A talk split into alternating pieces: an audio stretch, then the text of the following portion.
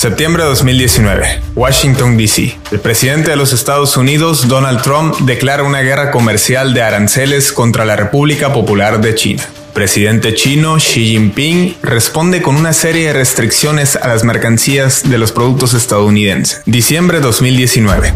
Se detecta un brote de un nuevo coronavirus SARS-CoV-2 en la ciudad de Wuhan.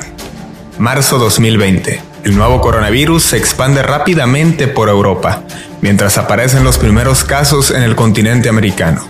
Así, China se coloca en el trending topic al ser el lugar de origen de una pandemia global sin precedentes en más de un siglo.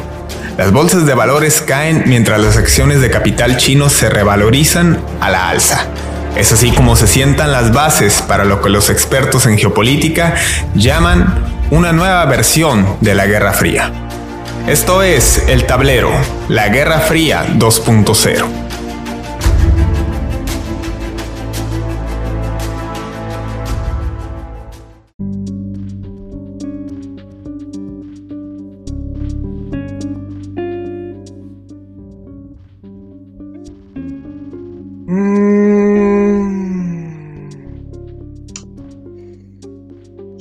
Es un personaje que lejos de que el señor Arjona y yo nos cansemos de hablar y que no sea del agrado propiamente del jefe mando, también es un personaje que se ha señalado, se deja manipular bastante.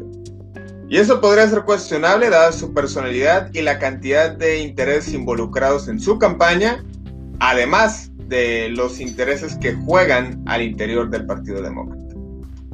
Aunado a ello, también tenemos a un presidente de una avanzada edad que por lo visto ha tenido que recurrir a un gabinete pluricultural para apaciguar los, ¿cómo decir?, los ánimos, para quedar bien, vamos. Y además de ello, curiosamente, la persona que más tardó en definir el puesto fue la figura del secretario de Estado, el tercer escalafón en el Ejecutivo Federal de Estados Unidos, después del vicepresidente, de la vicepresidenta, perdón, Kamala Harris. Es así que Anthony Blinken asciende en febrero y toma un rol bastante interesante, dado que tras la ascensión oficial de Anthony Blinken, Joe Biden cambia su postura en cuanto al tema de Venezuela, que en diciembre se manejaba que podría estar dispuesto a negociar con Nicolás Maduro, asimismo con aligerar el tema de las famosas sanciones que evitan que Venezuela pueda negociar y hacer transferencias de cambios de moneda para así llevar a cabo sus actividades económicas. Ahora volvemos a la misma de Donald Trump, gracias a Anthony Blinken, y se mantiene el respaldo a Juan Guaidó quien parecía caerse a pedazos luego de haber perdido sus votos en el Parlamento y haber perdido el apoyo de la Unión Europea. Ahora parece encontrar una nueva luz bajo la figura de Joe Biden, respaldada y gestionada por el secretario de Estado Anthony Blinken. Pero, ¿realmente esto marcará un parteaguas para dar una solución a los problemas en la relación de Estados Unidos y Venezuela? ¿Se mantendrá el grupo de entrenamiento en Colombia? ¿Cómo se manejará? Entendiendo que Joe Biden ya nos manifestó que la presencia militar es una de sus alternativas, ya nos lo dejó ver en el caso de Siria. ¿Aplicará lo mismo con Venezuela? Son muchas dudas y cuestiones que alteran el tablero geopolítico y que por supuesto habremos de analizar aquí en la nueva Guerra Fría. Bienvenidos, esto es El Tablero, gracias por conectarse con nosotros y bueno, voy rápidamente y saludo con gusto a quien ha estado muy puntual de esta situación, el señor Armando Arjona. Jefe Armando, ¿cómo estás? Te mando un abrazo. Buenas tardes, Fidel, y un saludo a toda nuestra audiencia. Y el día de hoy vamos a analizar lo que es la política dentro de Venezuela.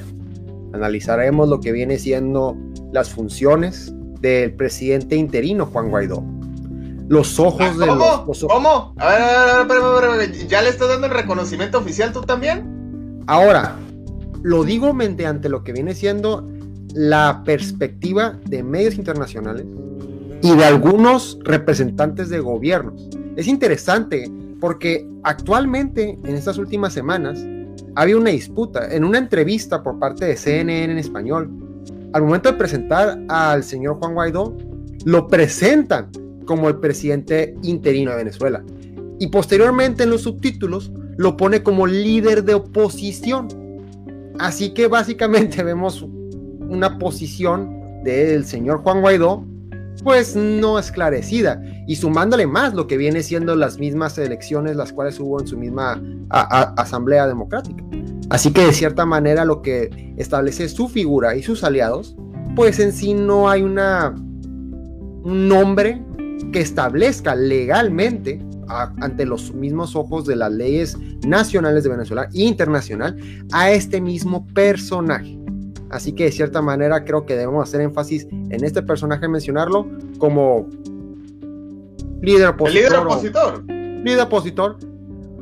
Por no decir blogger ruso, como otra persona que también mencionamos. Bueno, bueno, tampoco no, no, no, no denigres como Navalny, ¿no? Digo, Guaidó mal que bien tiene, ha resistido casi 10 años pues tiene sus adeptos todavía, ¿no? No, no vamos a comprar una persona que tiene popularidad del 20 o 30% de la población en Venezuela a un sujeto que únicamente se expresa en YouTube y tiene escasos 2% de aprobación. No, totalmente. Pero bueno, este, gracias al home run que se acaba de aventar el señor Arjona, ya nos sacamos de contexto. Pero volviendo al tema en sí, Joe Biden esta, esta semana, concretamente el miércoles, eh, estableció una, una orden ejecutiva en la que blinda a 320 mil venezolanos que residen en Estados Unidos mediante un estatus de permanencia temporal, es decir, que no podrán ser molestados ni por el ICE ni mucho menos deportados. Esto al menos durante 18 meses en lo que se mantienen las negociaciones para ver su situación legal de qué manera pueden proceder a conseguir la residencia permanente, siempre y cuando bajo ciertas condiciones que mucho tienen que ver con la criminalidad, entre otras cuestiones, pero por lo pronto ya es una esperanza, dado que mediante este decreto podrán acceder a oportunidades de trabajo. ¿No es así, jefe Mando? De cierta manera, este tratado, el TPS, es muy interesante porque exime lo que viene siendo, o más bien apoya a la misma población que se encuentra venezolana que se encuentra en suelo estadounidense, pero solamente la población que ya que tiene que se puede acreditar que ha estado establecido en Estados Unidos desde el 8 de marzo el año pasado, en el cual si cumples con esta función de que ya estás en Estados Unidos desde aquella fecha, cumples lo que viene siendo requisitos de pagos, de pagos de impuestos, eh, transferencias bancarias, lo que viene siendo ingresos mismos al igual que no, carta no antecedentes penales estadounidenses, puedes acreditar lo que viene siendo este mismo tratado, lo cual te da una vigencia de durante 18 meses en los cuales no puedes ser molestado por parte de las oficinas de inmigración estadounidense, puedes acceder a lo que viene siendo un trabajo legal, inclusive puedes acceder a lo que viene siendo un número de seguridad, de seguridad social de Estados Unidos. Así que le da a todos estos ciudadanos venezolanos que se encuentran en el suelo estadounidense todas estas ventajas por un periodo de 18 meses, lo cual, como lo establece el mismo registro federal de Estados Unidos, que viene siendo lo que nosotros conocemos en México como el diario oficial de la federación, en el cual se publica todas las leyes que se promulgan, que se puede extender este mismo, esta misma vigencia de este mismo tratado, al igual que también puede traer mucho más beneficios a lo que viene siendo estos mismos ciudadanos venezolanos, cosa que no es gratis. ¿Por qué? Porque para menor de edad tiene un costo de 50 dólares, pero si quieres, si eres mayor de edad y, y quieres acceder lo que es un permiso laboral, te cuesta alrededor de unos 500 dólares acceder a este mismo tratado. Así que este mismo tratado sí le da mucha esperanza a los venezolanos ya establecidos dentro de Estados Unidos. ¿Es cierto esto? Pero causa mucha indignación en lo que viene siendo el gobierno actual dentro de Venezuela. Porque como lo establece su mismo canciller, dice, aquí la problemática mm, no es tanto lo que viene siendo el apoyo a los venezolanos que se encuentran en los estadounidenses, sino las mismas sanciones interpuestas a Venezuela, lo cual han ahogado a este mismo país en poder no hacer tratos con los demás gobiernos, no acceder a cosas básicas, inclusive ni siquiera poder movilizar lo que son sus materias primas como país. Así que de cierta manera sí es un apoyo beneficioso a la población venezolana. Exacto. No, que puedan entrar materias primas a su país y sobre todo que oh, ellos mismos puedan exportar su petróleo o demás tipos de comercio.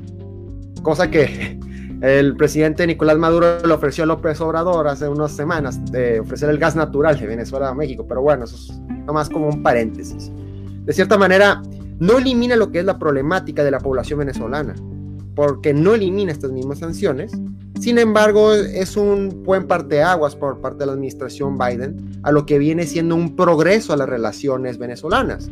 Como tú mencionaste, Fidel, al inicios de febrero, se, Estados Unidos retiró las sanciones para que los puertos venezolanos puedan acceder a lo que viene siendo otros buques de otras nacionalidades para poder eh, usarlo como, por así decirlo, entrar de escala a sus mismos puertos, exactamente.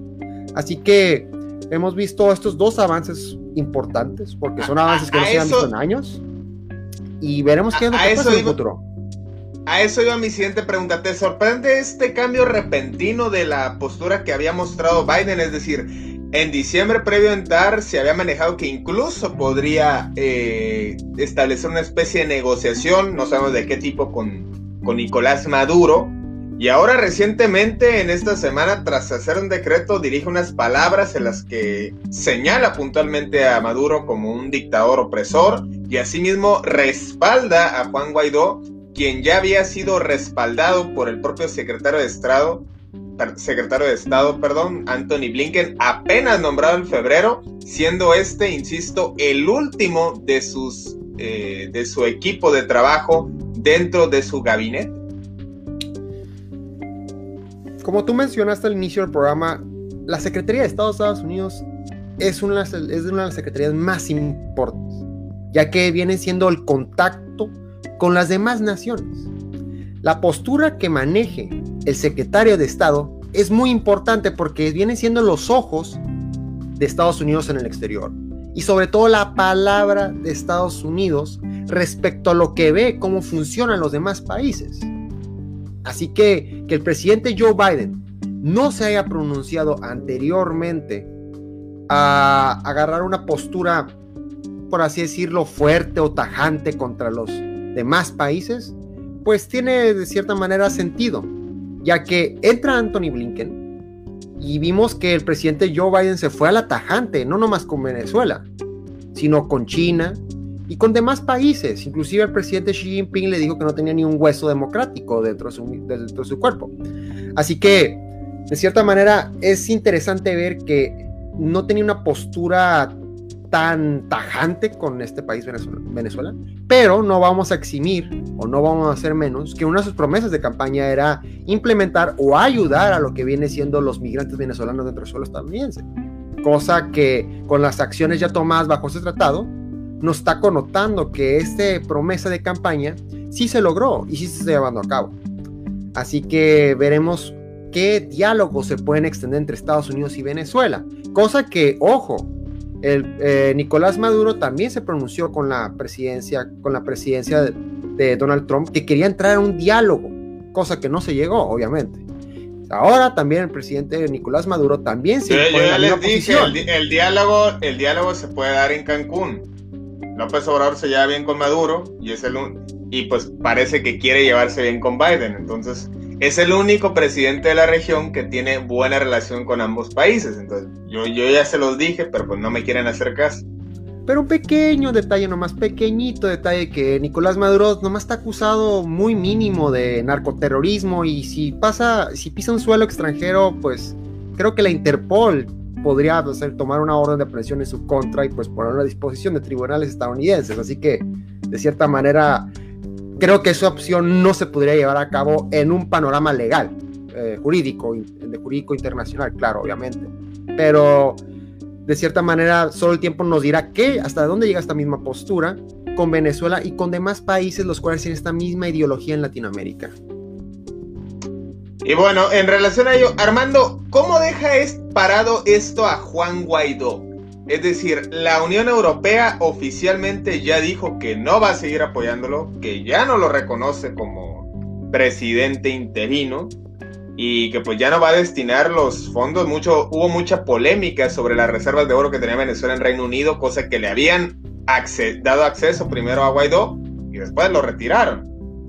Y ahora, pues parece que Estados Unidos sí va a seguir apoyándolo. No obstante que sabemos se ha desgastado mucho la imagen de Guaidó, sobre todo de, dos años para acá. No, y hablándolo, hablando en un plano frío, y me refiero a un plano frío a las acciones las cuales ha llevado a cabo el líder opositor Juan Guaidó dentro de Venezuela. De cierta manera, sí es el líder de oposición más fuerte dentro de Venezuela, pero ha hecho más énfasis, no en ayuda, en, más bien ha hecho más énfasis en estar más presente en lo que viene siendo la defensa o de los mismos recursos que tiene Venezuela. De cierta manera hemos visto que lo que viene siendo el litigio de estas gasolineras eh, venezolanas que se encuentran en Estados Unidos ha estado muy presente dentro de este mismo litigio que se ha llevado al suelo estadounidense. Al igual que el mismo litigio de ExxonMobil en lo que viene siendo también en uno de sus yacimientos en las costas venezolanas. Al igual que también en el litigio que se ha llevado a cabo en lo que viene siendo el Banco de Inglaterra sobre las reservas de oro de Venezuela. Pero si hace tanto énfasis este Juan Guaidó en estos temas que no hay que hacerlos de menos, son temas muy importantes de Venezuela, claro, pero en medio de una pandemia mundial, en medio de una crisis humanitaria respecto a no tener una hiperinflación dentro de tu, dentro de tu país, en los cuales los, los recursos médicos, los recursos alimentarios, los recursos de todo tipo de canasta básica, pues están muy limitados, ¿por qué no enfocarte en estos tipos de puntos? De cierta manera, la estrategia más ideal para conseguir adeptos dentro de Venezuela, poniéndonos en los zapatos, en en una forma empática a la situación venezolana, pues fuera que se pusieran los zapatos de las personas de a pie de Venezuela y atacara directamente todo lo que hace fallas. ¿Por qué no gestionó vacunas? ¿Por qué no gestionó lo que viene siendo recursos médicos a su mismo país? ¿Por qué no ha gestionado lo que viene siendo ayuda alimentaria? Que bueno, en una ocasión sí lo hizo, quiso cruzar un camión, creo que de, de un país fronterizo de Venezuela. Desde Colombia. Desde Colombia, Venezuela, y, y, de ahí no pasó y ya fue, fue, lo último que hizo, ajá, fue lo último que hizo de cierta manera. Y, y ah, y el, concierto de Richard Branson. Y el concierto de Richard Branson, bueno, sí, bueno. bueno, de cierta manera, y en lo que es su agenda de trabajo que publica en redes sociales, pues vemos que pues actúa más bien como una especie de líder diplomático, por así decirlo, habla con personas extranjeras. Me, gusta el término, líder diplomático. Como un embajador, vaya. Como trabajo de diplomático, embajador, o habla con personas, eh, con líderes diplomáticos extranjeros, eh, entonces da su postura y ya. Eh, como te digo, simplemente es, llega nomás a eso, no, no ataca los problemas reales dentro de Venezuela, que es la realidad de las cosas las vacunas que han llegado a Venezuela están siendo llegados bajo la perspectiva de Juan Guaidó por eh, la dictadura de Nicolás Maduro, no, por él. Es la realidad de las cosas. Si tiene relación directa con lo que viene siendo la Unión Europea, con demás países no, ya no, ya no la tiene. Con la Unión Europea ya no la tiene. No, bueno, con demás países democráticos, ¿por qué no ha gestionado esas cosas tan importantes? He ahí la pregunta que debe preguntarse, no nomás los venezolanos, sino la población, en, sino la población mundial respecto al ataque de frente a este mismo. Bueno, imagínate que el, el, tiro le salió por la culata cuando este señor, dado que piensa que mágicamente las sanciones iban a derrocar a Maduro, bueno, esas mismas sanciones son las que evitaron que un producto estadounidense, en este caso la vacuna de Pfizer, entrar a Venezuela. ¿Y qué hizo Maduro? Pues naturalmente que me voy a apalancar de mis socios, que entre la Sputnik de Rusia y que venga la vacuna china. No, y la de Cuba y la de Irán. o sea, todos los ah, aliados de los... Ah, ¿También ya tienen vacuna ellos? Pues ya están en diálogo lo que viene siendo Cuba e Irán. bueno, que como está Venezuela ya, pues que traigan cualquier cosa, ¿no? Digo, pero no, no, no, no estaba al tanto que ellos ya tenían formulada alguna vacuna que pues puede ser dudosa la calidad, pero bueno, si ya la AstraZeneca ya la rechazaron, pues ¿qué nos puede garantizar que la de ellos no tenga algunas fallas? Pero ya, hablaremos este, en un episodio acerca de esta situación de la vacuna AstraZeneca, porque está bastante interesante lo que está sucediendo en Europa. Volviendo al tema, Armando, eh, recientemente eh, lo que se ha cansado de señalar el señor Juan Guaidó, que para eso sí es bastante bueno, es las los crímenes o los atentados contra los derechos humanos al interior en Venezuela por parte del régimen madurista. Recientemente, la alta comisionada para los derechos humanos de la ONU, Michelle Bachelet, ex presidenta de Chile, del Partido Socialista de Chile, acaba de hacer un informe donde detalla puntualmente y tras cinco años, porque se, han hecho, este, digamos, revisiones por comisionados de la ONU que van a Venezuela, hacen su informe y bueno, nuevamente Maduro reprobó, o el, el gobierno de Venezuela, vamos, reprobó en cuanto a los derechos humanos fundamentales, lo cual, eh, pues naturalmente se expresó el presidente bolivariano diciendo que era una farsa, que era un intento de los organismos que no son multilaterales y que juegan a favor del imperialismo. Pero bueno, esto le resta que un poco de credibilidad, porque pues Michelle Bachelet sabemos este, qué agenda maneja, sabemos que es muy cercano a figuras que pues son amigos de Nicolás Maduro, el caso de Lula da Silva, el caso de Rafael Correa. Entonces, pues aquí cae eh, es difícil eh, pensar que, que lo hace por afectar a Maduro. O sea, Michelle Bachelet destacó como presidente en Chile dos en dos periodos y ya tiene este ya de cinco años para acá es que está en esta comisión de la ONU y es que Maduro pues naturalmente que no le gustó este informe entonces yo te pregunto cómo va a sentir Maduro ante la postura de Biden ante el informe de la ONU y ante la situación en Cabo Verde, donde todavía no liberan a sus socios, están rogando, está rogando para que liberen a Alex Saab, quien pues era su socio, quien traía las mercancías de Irán, alimentos sobre todo, que vaya que si lo necesita el pueblo venezolano hablando en un plano jurídico internacional, no nomás ha tenido estas mismas declaraciones por parte de los organismos de la ONU en contra de lo que viene siendo los mismos derechos humanos dentro de Venezuela. Hay un litigio por parte de la Corte Internacional Penal en contra de crímenes de lesa humanidad a Nicolás Maduro. Así que hemos visto que así se han implementado muchas sanciones y muchas eh, y se ha llevado litigios internacionales respecto al manejo de lo que vienen siendo los mismos derechos humanos dentro de Venezuela. Así que hemos visto mucha eh, fuerza en la cual se ha dado por parte de organismos internacionales en contra del gobierno venezolano, de cierta manera. Y hablando sobre el tema de lo que viene siendo Alex Saab, este colombiano, en el cual Nicolás Maduro en las últimas semanas declaró que era un diplomático venezolano, era un diplomático venezolano y que la misma ley internacional lo cobija. para que no diplomático, Sí, que no, que no se puede ser, que no se puede ser lo que viene siendo detenido en otros países, de cierta manera. Cosa que ha puesto a los aliados de, a los aliados de, de Venezuela de, de, casi meterse a este mismo asunto. Hemos visto que Rusia. No, bueno, ya, ya, ya le sacaron un hijo, una hija rusa. Ah, caray, eso no lo he escuchado.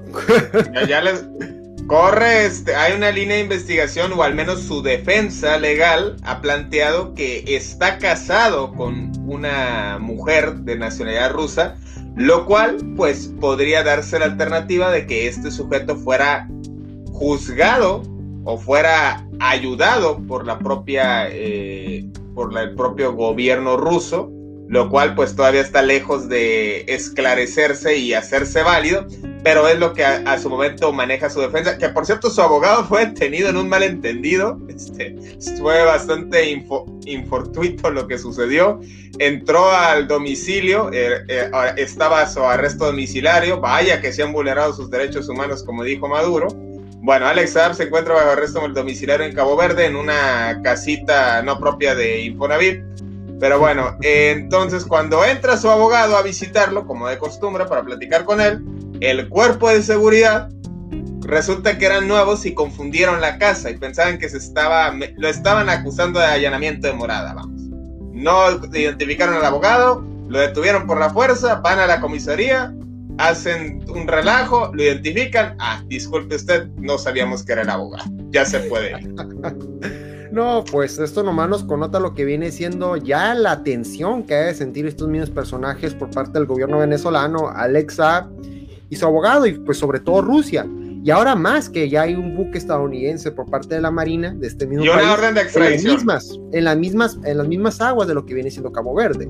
Así que las tensiones dentro de ese mismo litigio que se está llevando en, este, en, esta región de África, pues están muy candentes de cierta manera. Y solamente el tiempo nos va a decir qué lo, a dónde va a llegar esto mismo. Y ahora, base a la estrategia que tú mencionas, pues esto puede cambiar todo el panorama, lo que viene siendo su nacionalidad, que se ponga en juego lo que viene siendo la nacionalidad de Alex Saab como ciudadano ruso, porque eso le daría lo que viene siendo otro tipo de derechos en los cuales pues inclusive eh, tendría que revisarse porque en ciertas nacionalidades inclusive se puede llevar hasta el mismo dato de, se puede llevar a lo que sea la misma extradición de este mismo personaje que se ha juzgado dentro de su país de origen, que si en este caso pues se da la nacionalidad rusa, pues se podría llevar primero a Rusia antes de que inclusive llegue a Venezuela. Así que podría cambiar totalmente el panorama de toda esta situación legal de, de este testaferro de Nicolás A lo mejor lo encierran ahí enseguida en Navalny, ¿no?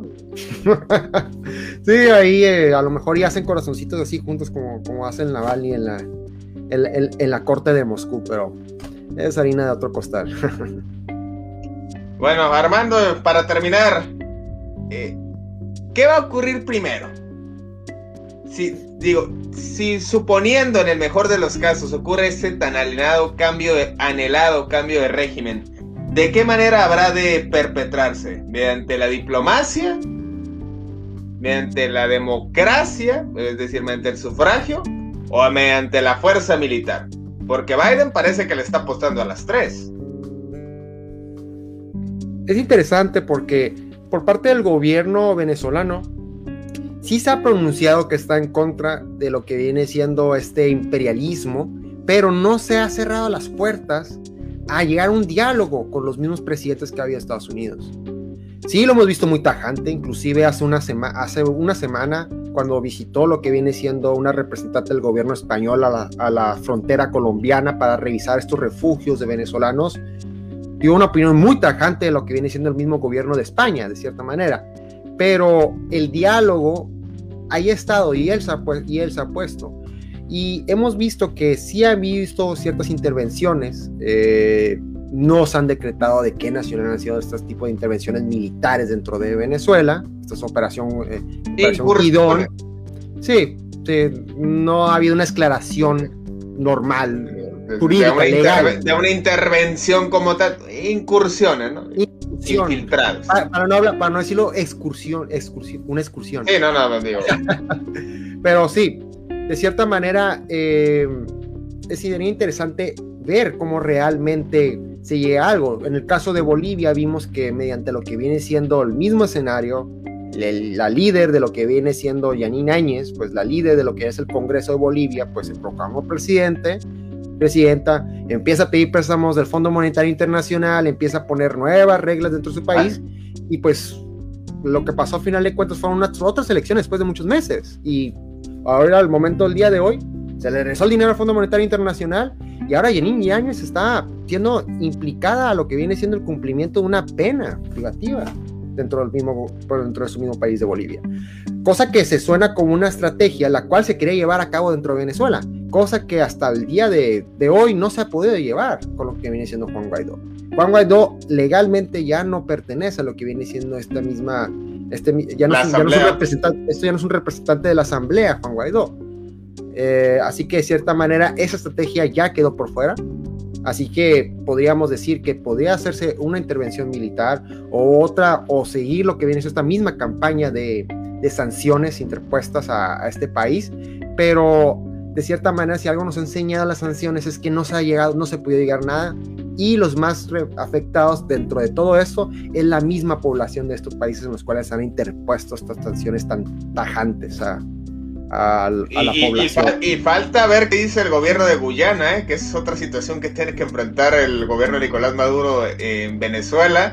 Es decir, Guyana, que es un país que usted pues se preguntará dónde demonios queda. Bueno, es un país fronterizo con Venezuela al otro costado, Colombia queda al oeste, al este queda Guyana, un país del de apenas 10.000 kilómetros cuadrados, que recientemente se encontraron unas importantes reservas de petróleo y que incluso se dice que va a subir el PIB 90% como nunca en la historia en este país pequeño, costero. Y estas reservas son limitantes con el territorio venezolano y actualmente pues hay un conflicto verbal este, por parte de ambos gobiernos, pero pues podría escalar y no descartemos por ahí que también pronto Estados Unidos se preocupe por sus relaciones con Guyana y puedan servir de otro instrumento para eh, tener injerencia en los asuntos al interior de Venezuela. Pero bueno, ya veremos cómo se mueven las piezas en el tablero y qué es lo que dicta el tiempo para el régimen madurista que pues ya va en su tercer periodo y no sé quién se va a cansar primero, si Estados Unidos o el propio Maduro, que también pues ya lleva su, su tiempo en la silla presidencial y cada vez tiene más agua sobre el cuello y esperemos no sea obvio. Armando, te mando un abrazo, seguiremos pendientes de todo lo que sucede en relación alrededor geográfica y políticamente de Venezuela, porque pues parece que ahora sí como el Cruz Azul, ¿no? Para todos los aficionados al fútbol, este año va a ser el bueno, ya lo veremos. No, y de cierta manera veremos y analizaremos todo lo que viene siendo estos sucesos geopolíticos dentro de Venezuela y los demás países que conforman diferentes ideologías económicas y políticas. Así que invitamos a todos nuestros seguidores que nos sigan en nuestras redes sociales, nuestras historias en Instagram, al igual que en Spotify con nuestro podcast, para que sigan nuestros análisis tan, después de tanto estudio respecto a todos estos temas, para poder entender lo que está realmente pasando en este mundo. Agradecemos a Felipe Arechiga, Alexis Montenegro, a Moris Arjona, a Mariana Esquer por conectarse, también a Máximo y a Paul Ruiz. Gracias por establecer contacto con nosotros y sigan pendientes de nuestro podcast en Spotify y nuestras historias en Instagram. Seguiremos aquí en Facebook estableciendo nuestros enlaces en vivo y por supuesto publicando todo lo que sucede alrededor del tablero geopolítico.